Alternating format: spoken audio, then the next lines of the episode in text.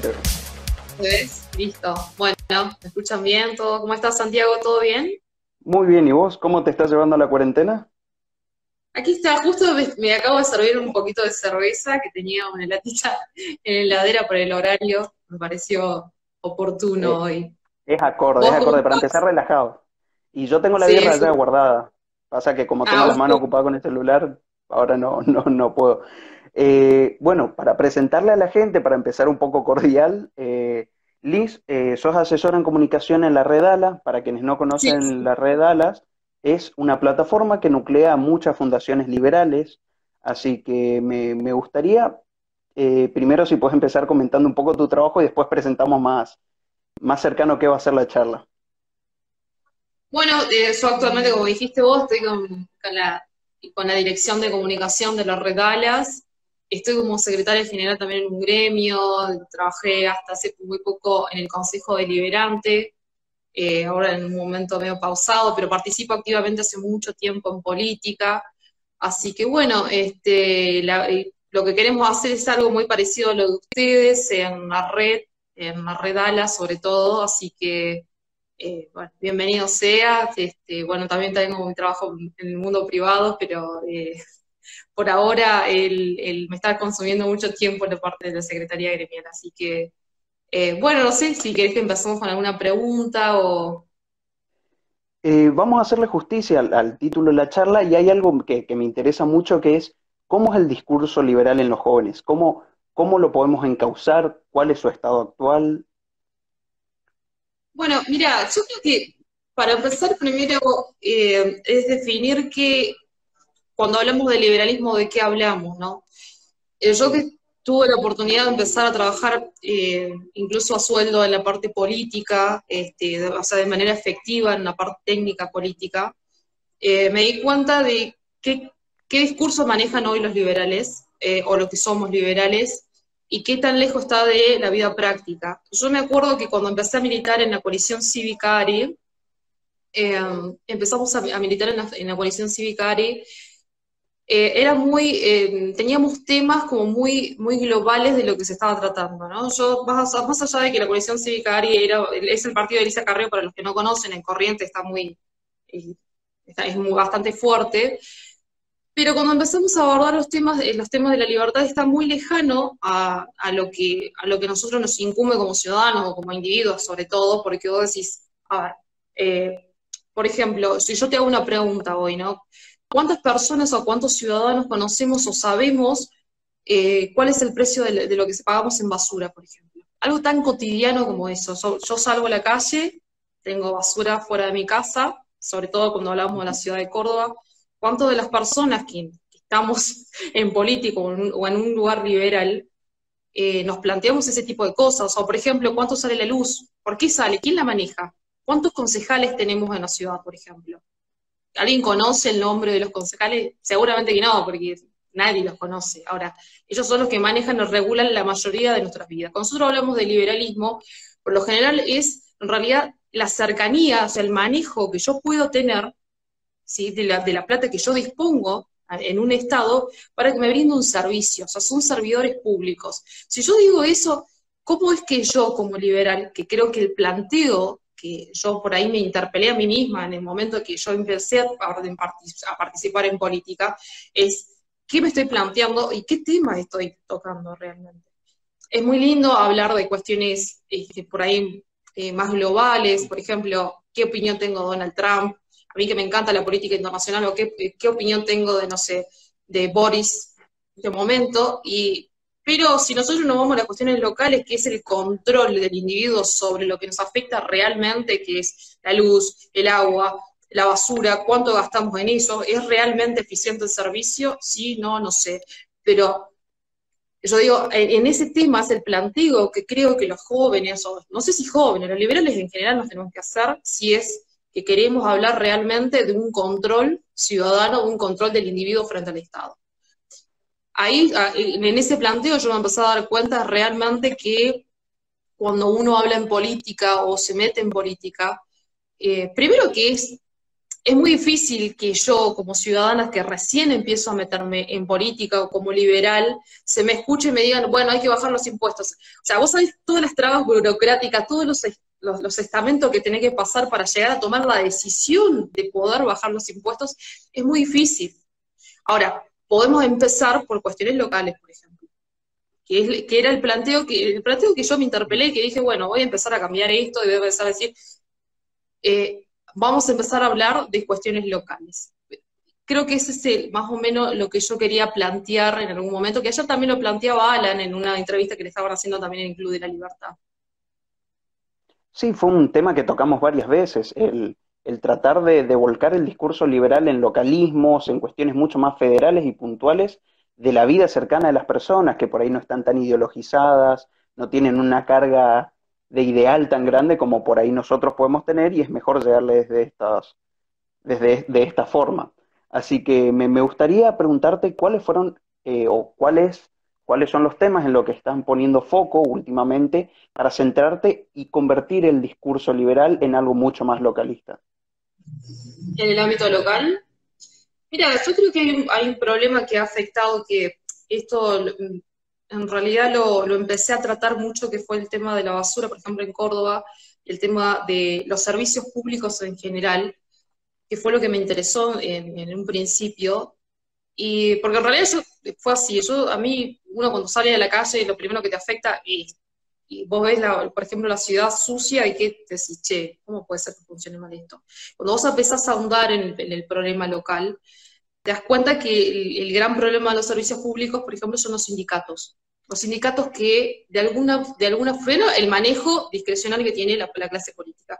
Pero aparte de eso, es el problema sindical. En Córdoba, por ejemplo, hubo un problema que fue el problema con el surdo, que yo trabajé con una concejala en ese momento, eh, porque ellos se apropiaron eh, del sistema de recolección de la ciudad de manera discrecional, ellos manejaban entes directamente el ente que, el ente que nuclea, o sea, el, servicio público en la parte de la basura, que se llamaba SIOP, bueno, son cuestiones muy, muy de Córdoba, pero que más, o menos para que entiendan son las cuestiones eh, de cómo se maneja el sistema de recolección en Córdoba. Después estaba el tema, de, por ejemplo, de, la, de, de, PEC, que es el Servicio de Energía de eh, la provincia de Córdoba. En ese caso, eh, también el problema era el manejo del sindicato dentro de la estructura del servicio público. Primero que lo hacían totalmente ineficiente, no había un control, porque cuando los sindicatos toman los servicios públicos, generalmente lo toman como si fuese propio. Ellos lo toman como una bandera prácticamente. Y no, importa si es público o privado, ojo, si ahora, yo cuando, yo cuando empecé a ver ese tema dije, bueno, es más, nosotros presentamos un ampliado, un amparo que lo redacté yo en ese momento, eh, contra el sindicato de luz y fuerza para que cambien. Por ejemplo, en el caso de PEC, cuando nosotros hablamos de PEC, ellos el problema que tenían era que los convenios colectivos que manejaban, al igual que el convenio colectivo que maneja el, sindicato de basura, son, son eh, totalmente eh, abusivos, o sea, decir, eh, abusivos en cuanto a sueldos, en cuanto a, los adicionales que cobran, en cuanto al manejo del servicio. En el caso de Luz y Fuerza, que es la mayoría del país está, en realidad tiene el sindicato Luz y Fuerza, ellos tienen un convenio del año 75. ¿Entendés? Ese, puedo decir, en un país como España, cambias un convenio cada dos años. Nosotros tenemos del año 75 el convenio de Luz y Fuerza. Sin embargo, hoy nosotros hablamos de eh, un, sindicato que maneja arregla como quiere eh, el servicio de recolección. Eso encarece el servicio claramente, no es bueno en, ningún, en, casi ninguna, parte del país donde se maneja por parte del sindicato, esto no funciona bien. Y yo creo que una de las cuestiones de, de, la clase, en realidad de los liberales, que yo creo que nos debemos de plantear, es cómo es que nosotros no tenemos ese tipo de banderas en nuestros, en nuestros lugares locales. O sea, el tema de la libertad sindical, por ejemplo. Vos se lo planteás a un, sindicalista y vos decís, pero ¿cómo? La libertad sindical, si nosotros... No, nadie, nadie libre en un sindicato. por lo menos en la estructura de, sindicato único que tiene la Argentina, no hay libertad sindical. Ahora, nosotros nos podemos poner en contra de todos los sindicatos o podemos meternos como liberales y decir, che, a ver, ¿qué, está pasando? Podemos, podemos nosotros meter nuestra cuchara y decirle a los sindicalistas, o por lo menos a los que no responden en las cabezas, che, se puede hacer otra forma de, trabajo, se puede ser más productivo y se puede hacer sindicalista sin ser un autoritario, por ejemplo. Todo ese tipo de planteos que yo creo que podemos como liberanos meternos y, cambiarlo de alguna forma, o no sé, por lo menos plantearlo, ¿sí? que yo creo que no existe hoy en el ambiente liberal. No es que no existe, sí existe, pero no lo toman donde realmente pueden ellos afectar o incidir en la toma de decisiones. Hay un término que a mí me gusta mucho, que es el rational ignorance, que, que es un, politólogo, Anthony Downs, él planteó que eh, en realidad dice la democracia funciona en cuanto a la cercanía que vos tengas, por eso es la ignorancia racional, es que cuando, mientras vos menos sepas, menos incidencia vas a tener sobre el cambio o, o lo que vos querés cambiar en general, que puede ser ya sea eh, la, manzana de tu casa o el, Congreso de la Nación. Pero bueno, yo creo que ese es más o menos el planteo que uno como liberal debería hacerse. Me gusta el mensaje que das de, por ahí salirnos de nuestro lugar académico muy ideológico y hacernos cargo de, de cuestiones mucho más cercanas. Ahora, a los jóvenes liberales que nos están escuchando, no tan jóvenes que nos están escuchando, ¿qué recomendaciones como comunicadora de la Redala, eh, como trabajadora en un sindicato, eh, podrías darle? ¿Qué recomendación tendrías a la hora de dar su discurso liberal? Y mira, yo creo que eso, más allá de que es eh, bastante subjetivo en cuanto a lo que uno le interesa, en, cuanto a, la libertad, es, patear, patear tableros en todas las estructuras. Yo creo que ese es el mensaje que hay que dar si yo lo, pongo en los lugares locales, de la misma forma que lo estamos haciendo, que creo que hay una, hay como un boom, ¿no? Desde, no sé si lo observaste vos desde, yo soy liberal antes de mi ley y de Esper, y lo encontré de casualidad al liberalismo. Es decir, si a mí me gustaba la filosofía, entonces veía un programa de Sebrelli, y me di cuenta, y justo pasó Armando Rivas, que seguramente lo conoces, el gran Armando Rivas, y él, y él planteó algo que a mí me quedó porque yo venía de una filosofía totalmente eh, no sé si contraria al liberalismo, pero era más francesa y, alemana, Heidegger, Sartre, todo eso, hasta que lo escuché a él y él decía, el, liberalismo es, es, es la única filosofía que defiende al hombre como es y no como un deber ser. Y ahí yo dije, ¿qué, ¿qué habla este señor? Me, me, empecé a dar cuenta que había una filosofía diferente a todo lo que yo ya había leído en ese momento, y, y me di cuenta que digo, bueno, el hombre como es, sino como un deber ser. Es, muy, es muy conceptual y es muy, es muy filosófico este, este planteo, porque te interpela, te interpela primero como ciudadano, te interpela como individuo, decir, a ver, hay que patear, eh, empezamos a patear tableros, que nadie me puede decir a mí cómo puedo ser o cómo debo ser, ¿sí? Entonces, en el planteo que yo, yo creo que el mensaje que yo de, podría decirle a los jóvenes de alguna forma que, que, pueden, que pueden dar, y es empezar a interpelar todo tipo de sistemas. El sistema local, yo lo recomiendo y vuelvo a insistir en el sistema local, porque es donde realmente van a poder tomar decisiones. Si vos te vas muy lejos, es muy difícil. Por lo menos lo aprendí yo con el tiempo. Eh, antes me aburría mucho el tema local porque yo decía, bueno, pero qué aburrido hablar de la cloaca de tu casa. Y claramente es más aburrido que hablar, a ver si Merkel es mejor que Trump. Porque vos, claro, sí, y no es tan lindo ver eh, a los concejales de la ciudad porque no son muy, no, te apasionan, pero sí el, control individuo sobre tu propia vida y ese control tiene que ser real. Es decir, empezar a controlar realmente lo que te afecta directamente, no solamente lo que te afecta a largo plazo o el, a, a la política argentina en general, lo que pasa en Ciudad de Buenos Aires que a todos hablamos de lo que pasa en Ciudad de Buenos Aires, pero poco hablamos de lo que pasa en las ciudades, en las provincias del interior por lo menos. Me, gustó mucho la frase que diste, la verdad no la, no la había escuchado como una descripción del liberalismo y se me hace que me la voy a apropiar, así que ah, perdón por robarte. Eh, ahora, me, llama mucho la atención eh, esta descripción localista que das de la política y me gustaría hacerte una pregunta más personal. ¿Cómo Liz como liberal se desenvuelve en el día a día en un ambiente sindical que nosotros solemos tener muchos prejuicios, que es muy antagónico a nuestras ideas, o en un ambiente político, en el consejo de, un, de una ciudad? Y mira, es, eh, yo creo que los lugares hay que ocuparlos. Si vos no lo ocupas, lo ocupa otro. No es que si un liberal no lo ocupa. Eh, pero yo creo que, primero siendo, eh, diciendo lo que uno piensa, a la larga siempre te da más es más efectivo en tus cuestiones laborales, en las cuestiones académicas, en las cuestiones de todo tipo, hasta las cuestiones personales, hasta las cuestiones amorosas. Cuando uno dice, cuando uno realmente plantea lo que, lo que realmente piensa, siempre, siempre, hay, siempre hay buenos resultados. Aunque en, el, aunque en el corto plazo, qué sé yo, te echen, pero la verdad es que siempre nadie te va a seguir. Vas a durar dos años, como mucho en la política, si, si vos estás ahí. Pero yo creo que hay que tener siempre esa entereza, y ser pero sí ser flexible a, entender la política.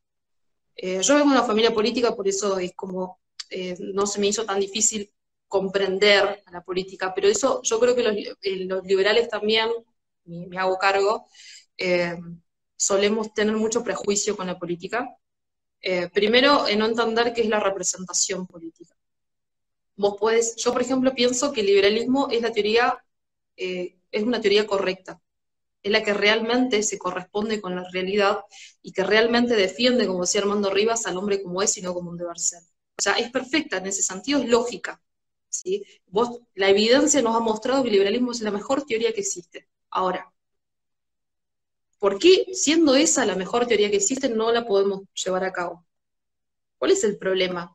¿Por qué ESPAR no pudo formar un partido político, por ejemplo, para presentarse a elecciones, solamente para presentarse? Pero en realidad sí pudo, pero yo a mí me parece genial ESPAR en muchas cosas, pero ¿por qué no pudo?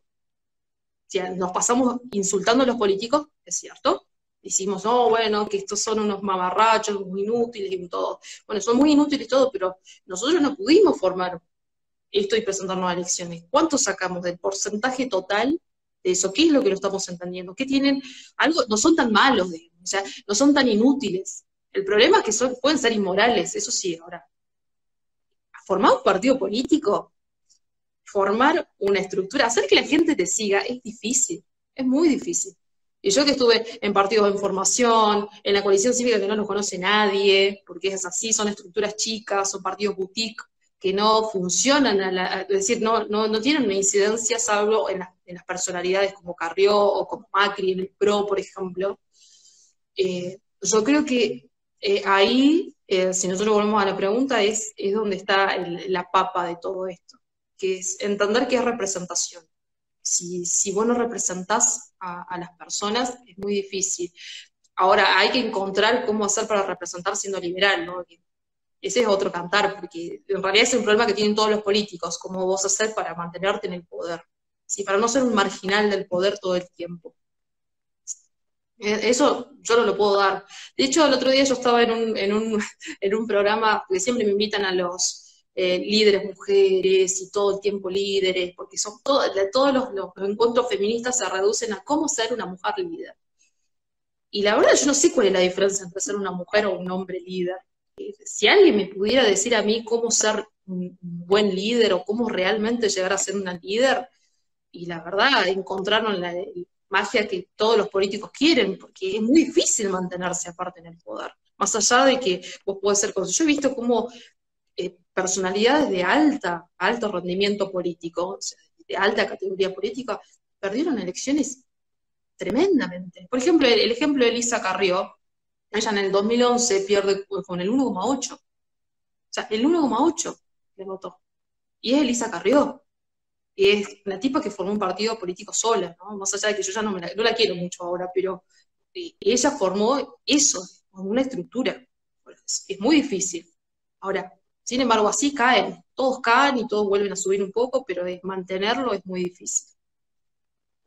¿No crees que los liberales hoy en día tenemos que aprender a utilizar herramientas, por ejemplo, como la segmentación del discurso, aprovechar cuáles son las circunstancias, en qué momentos soltar, por ejemplo, qué ideas, Eh, porque hoy en día uno puede apreciar una idea muy lineal del liberalismo como ideología. Eh, sin embargo, en otras estructuras políticas uno ve que tienen mucha más cintura para el manejo de situaciones. Entonces me gustaría saber por ahí esas cuestiones más técnicas del discurso. Y puede ser, en el caso del discurso, no sé si, eh, a ver, ah, yo, yo hago un antes y un después de lo que es Esper y Milley.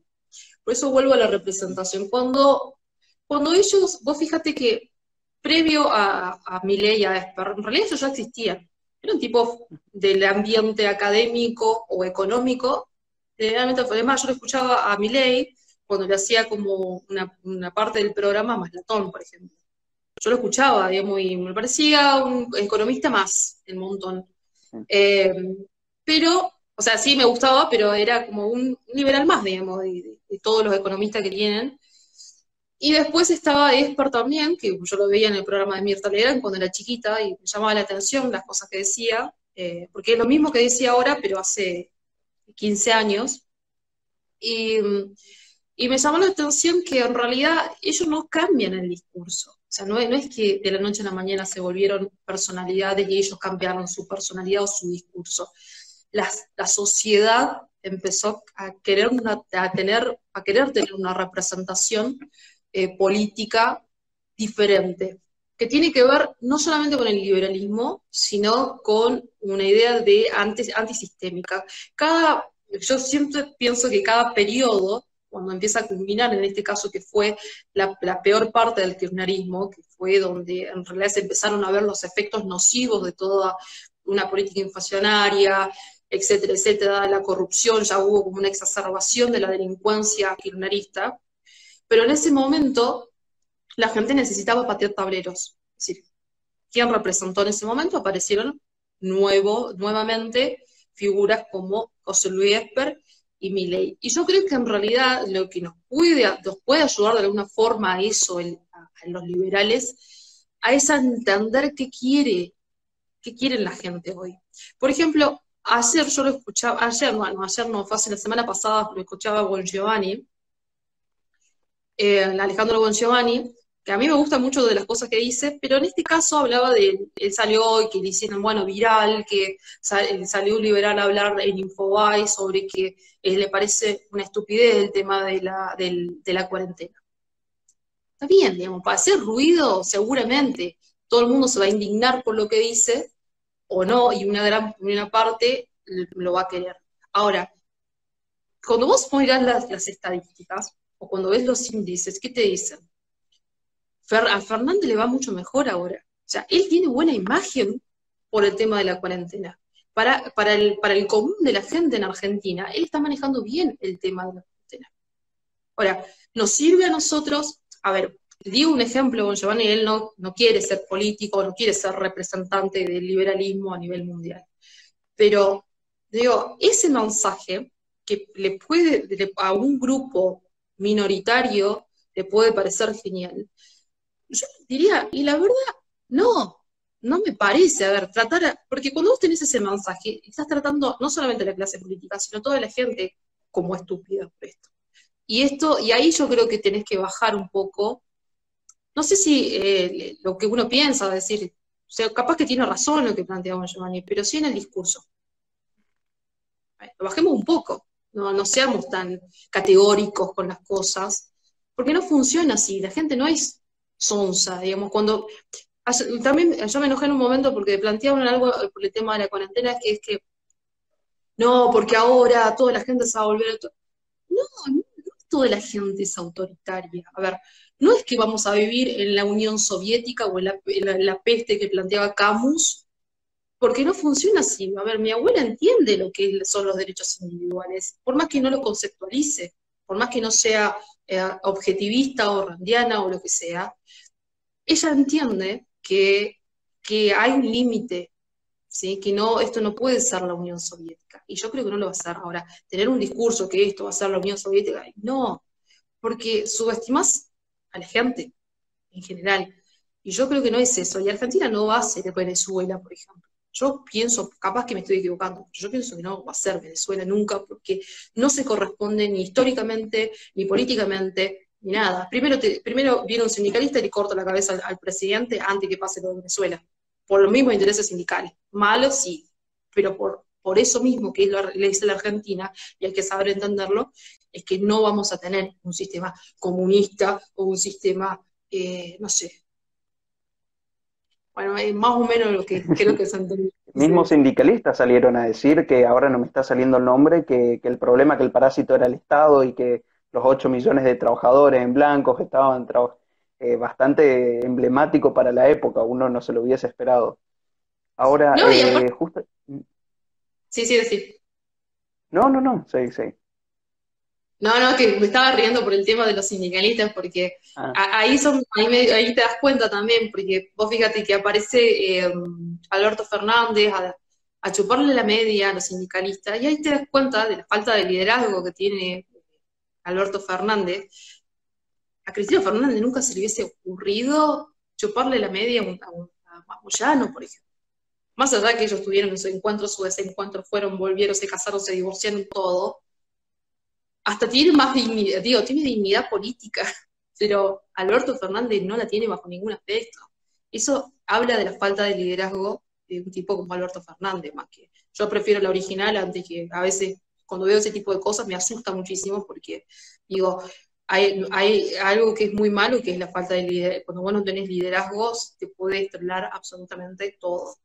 Es un gran problema eso. Pero seguí como la otra pregunta que me ibas a hacer.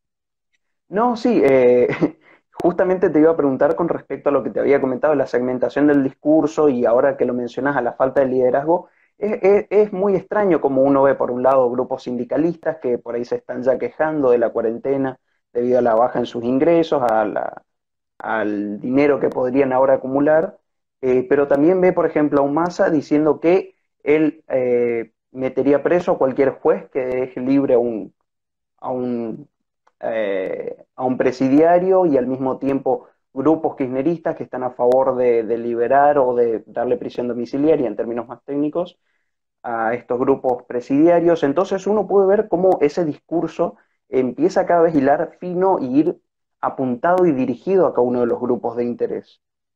Eh, ¿No te parece una buena administración del discurso en este momento?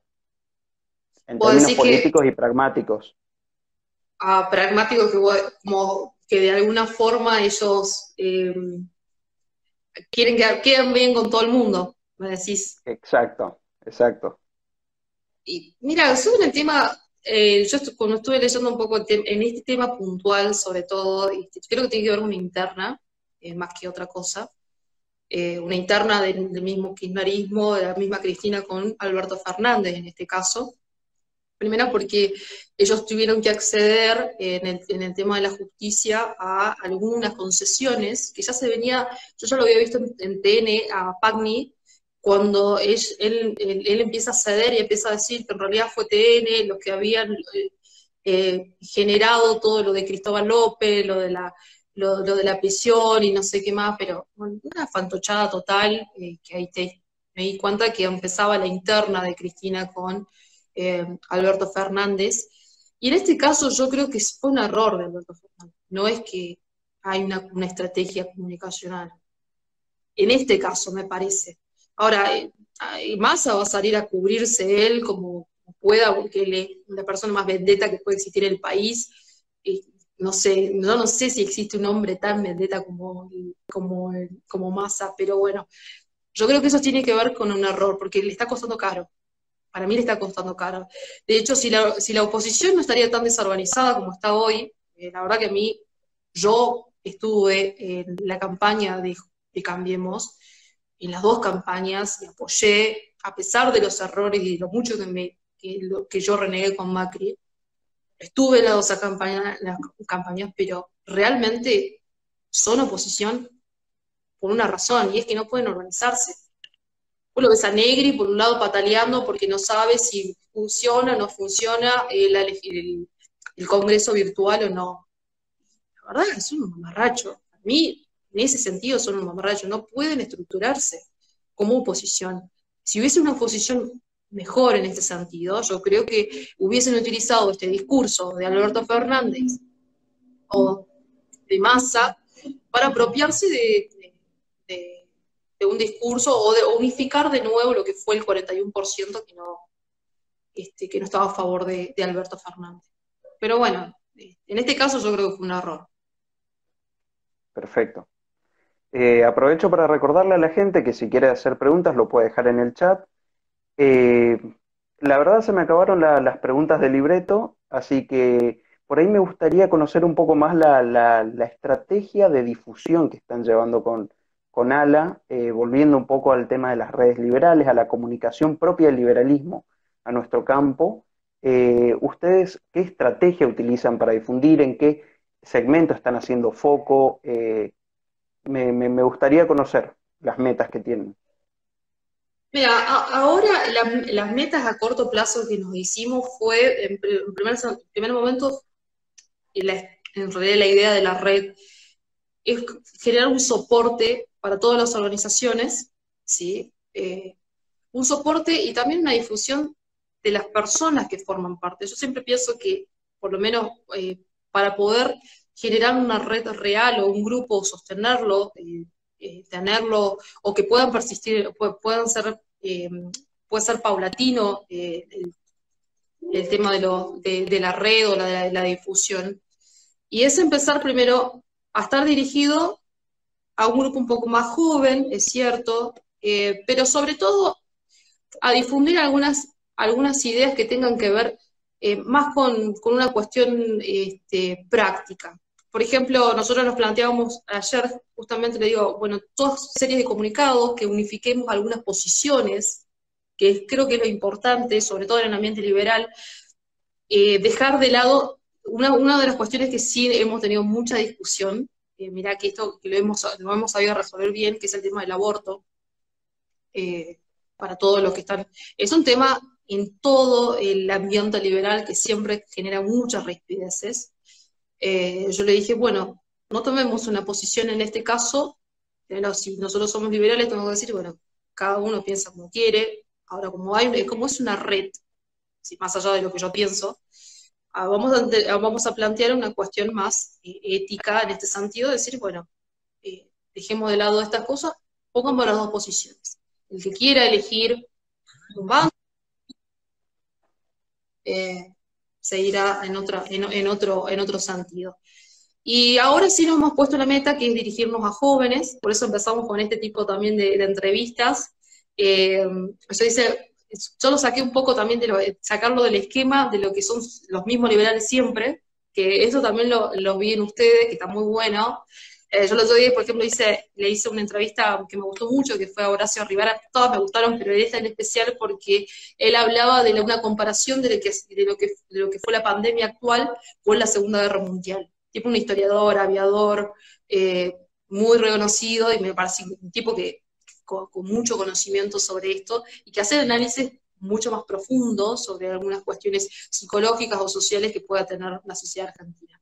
Pero bueno, eso más o menos lo que las, metas que nos estamos poniendo hoy es cambiar un poco la estructura que ya están teniendo todas las organizaciones liberales y eh, lograr que se puedan difundir eh, a casi todas las organizaciones. Ahora vamos a tener una entrevista con los chicos que, que son de otros países, porque la red es de, para toda América del Sur, eh, y tenemos gente de, Paraguay, eh, de, Ecuador, de Brasil, de Bolivia, así que bueno, Chile creo que no hay.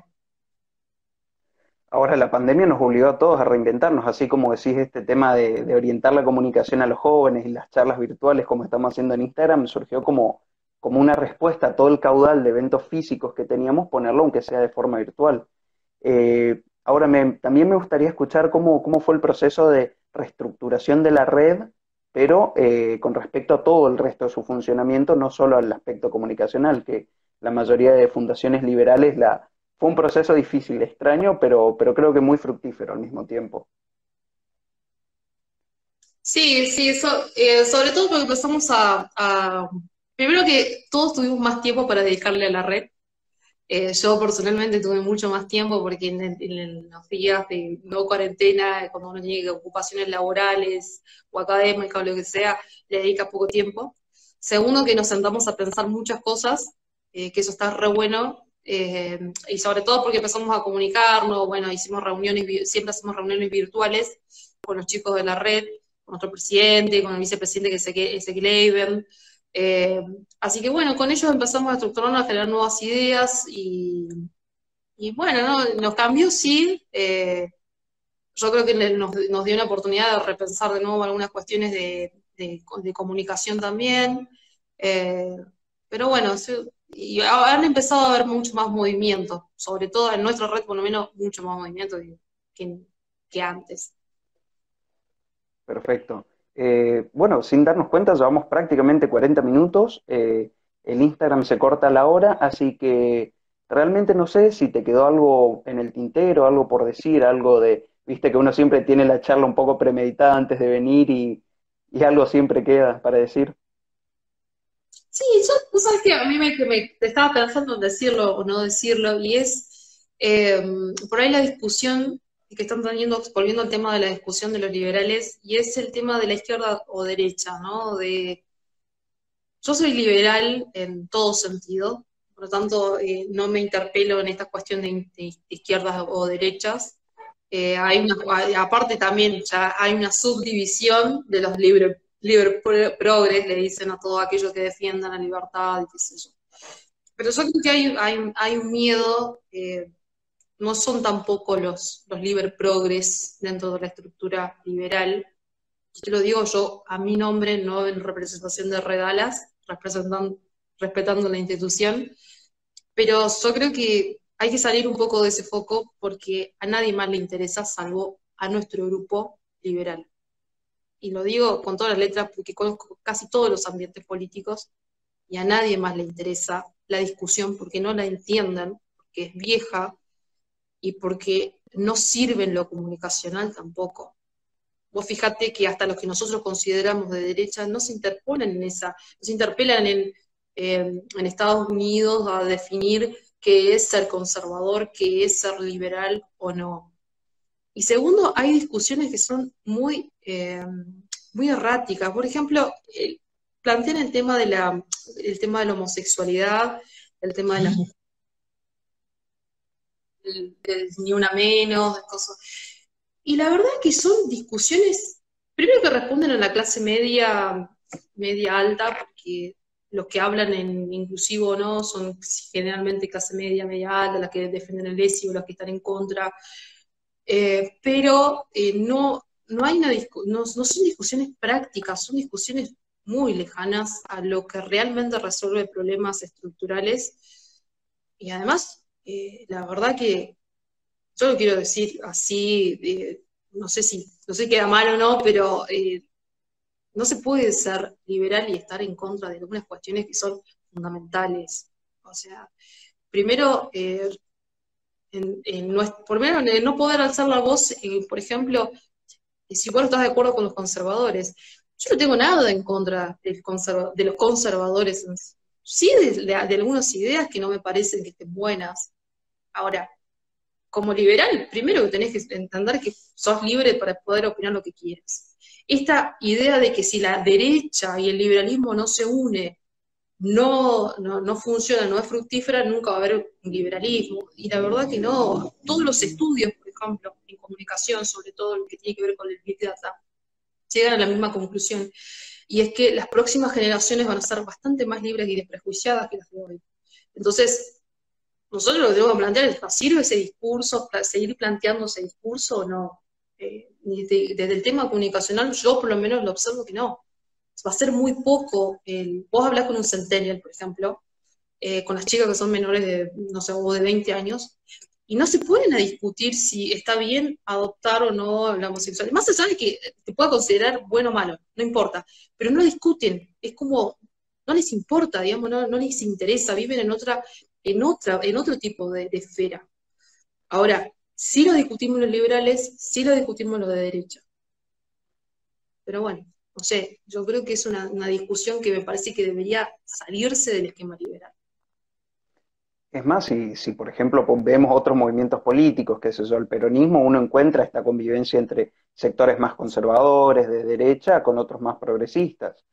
Eh, así que me parece interesante tu mensaje de rescatar y de dejar de lado ciertas discusiones que por ahí, más que aportar, terminan separando el liberalismo y terminan generando grietas que no nos aportan a la construcción, eh, como, como rescatabas hoy, de volver a los localismos, problemas mucho más reales y cercanos a las personas. A ver, así que...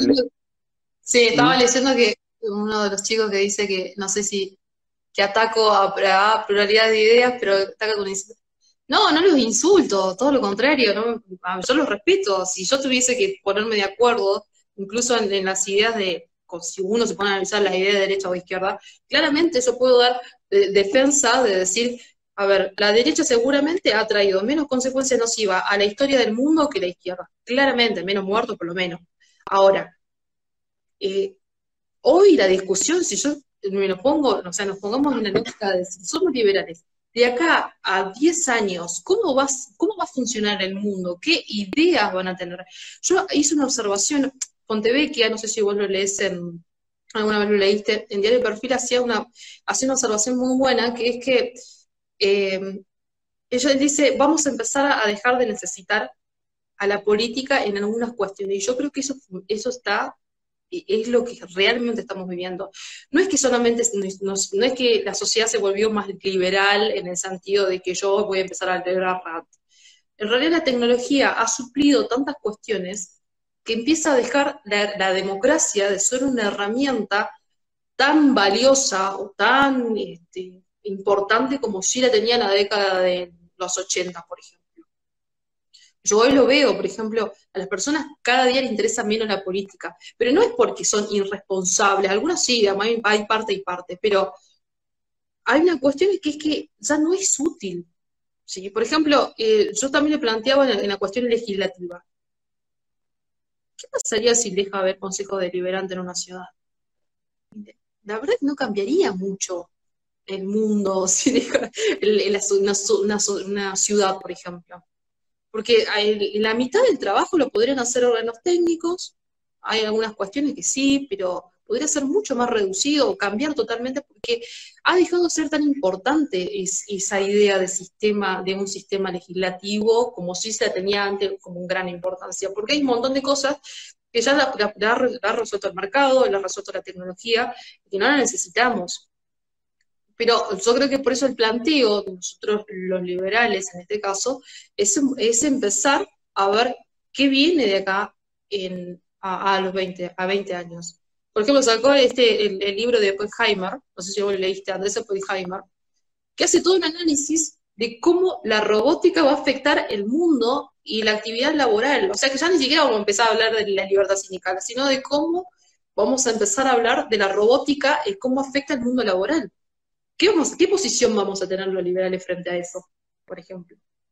¿Qué posición vamos a tener ante una desocupación? Porque va a haber, a, largo plazo, va a haber una a corto plazo va a haber una desocupación importante en el mundo, pero a largo plazo va a tener muchos más beneficios. Ahora, en ese, en ese, en, ese pasaje, ¿qué hacemos los liberales? ¿O qué posición o qué solución va a dar la política? Seguramente lo va a dar el peronismo, la izquierda o cualquier otro, otro punto de vista si nosotros seguimos discutiendo sobre si la izquierda o la derecha tiene que votar la homosexualidad, que encima ya fue aprobada. O sea, ¿me entendés? A eso quiero ir cuando hablamos del tema de, los conservadores o, o la izquierda o la derecha. Me parece que no es útil la discusión, nada más.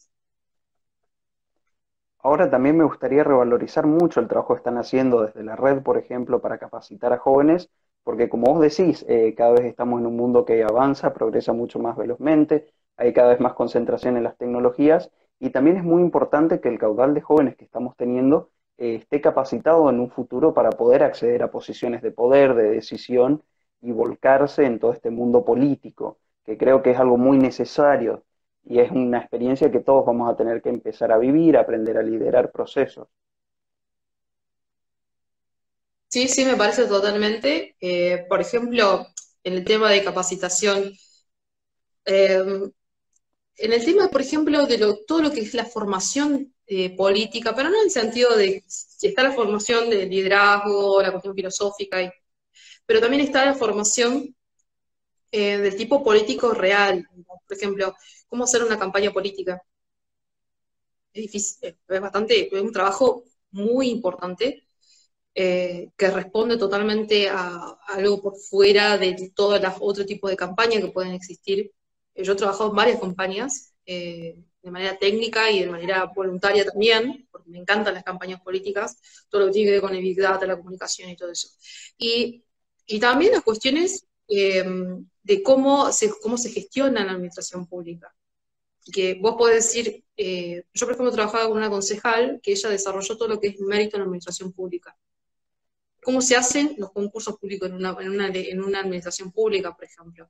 ¿Cómo se hace un, cómo se hace para tener más, eh, más eficiencia, o sea, con porque muchas veces no tiene que ver tampoco con la cantidad de gente, sino con lo eficiente que puede llegar a ser o no eh, eso engrosa o no el costo del Estado. Todo ese tipo de cosas, cómo se, cómo se, por ejemplo, cómo se redacta una ordenanza, eh, cómo, cómo se responde a eso, qué, qué, tipo de acciones legales podemos tener frente a algunas cuestiones. Por ejemplo, a mí me gusta lo que está haciendo mm, el grupo de mm, la Fundación Apolo, que siempre lo difundimos en la red, que me parece muy valioso porque ellos tienen acciones directas, más allá de que puedas puedas compartir o no algunas posiciones, pero ellos tienen acciones, han presentado varios amparos, algunos pedidos de informe, esos en las legislaturas y en las, por ejemplo, y en las, en en los consejos deliberantes los puedes hacer, en las municipalidades, vos podés pedir pedido de informes como un derecho ciudadano, todo ese tipo de capacitación, o sea, las herramientas que podemos tener los liberales para defender nuestros derechos. Ese tipo de cosas yo creo que podemos ir difundiendo, incluso como, red, ustedes del Club de la Libertad, que me parecería un buen, un, buen mensaje. Conseguir herramientas efectivas para el control ciudadano, básicamente. Eh, Así, es. Muchas gracias, la verdad quiero agradecerte por el tiempo que nos, que nos prestaste el día de hoy con, dándonos esta charla tan interesante sobre política y discurso que tenemos los liberales. Eh, nos quedan unos minutos, así que me gustaría preguntarte, ¿Cuáles tres libros fueron los que te marcaron? Si querés mencionar alguno más, eh, pero, pero me gustaría escuchar tres libros que vos recomendarías a las personas. ¿Dentro del liberalismo o también puede ser fuera del liberalismo? No, como prefieras. La verdad, como te sientas más cómodo. Bueno, yo siempre recomiendo La Rebelión de Atlas, porque eh, fue la filósofa por el cual yo entré al liberalismo. Pero por ahí, para estar por fuera de la libertad, eh, del ambiente liberal, eh, por ejemplo, para ahora y para el, corona, para el tema del, coronavirus, la peste de Camus, es muy interesante. Camus es un, es un autor muy interesante. Yo cuando leía un poco de filosofía francesa, ellos, él, él se pelea con Sartre, que era como su amigo o un otro filósofo muy importante, Jean Paul Sartre, porque ellos defendían la libertad, pero eh, a Sartre se le ocurrió defender la Unión Soviética y el comunismo y Camus se enojó por eso, eh, porque él decía que no podía resignar eh, las cuestiones de, la libertad a estos temas. Y La peste describe muy bien eh, algunas cuestiones psicológicas y de la libertad y de cómo reacciona la gente frente a una pandemia, por ejemplo, bueno, no, este no era una, no era una no sé si podría ser una pandemia, pero era una peste, una peste bubónica, que podría resurgir en un, en un país, no voy a expoliar más, pero eh, este, es muy bueno ese libro. Y a, ver, otro libro que puedo recomendar. Yo recomendaría los libros de Borges, eh, cualquier libro de Borges. Yo soy muy fanática de Borges, así que. A ver, eh, Ficciones o El Aleph son dos de los libros que son mucho. A ver, yo creo que profundizan mucho en el ámbito liberal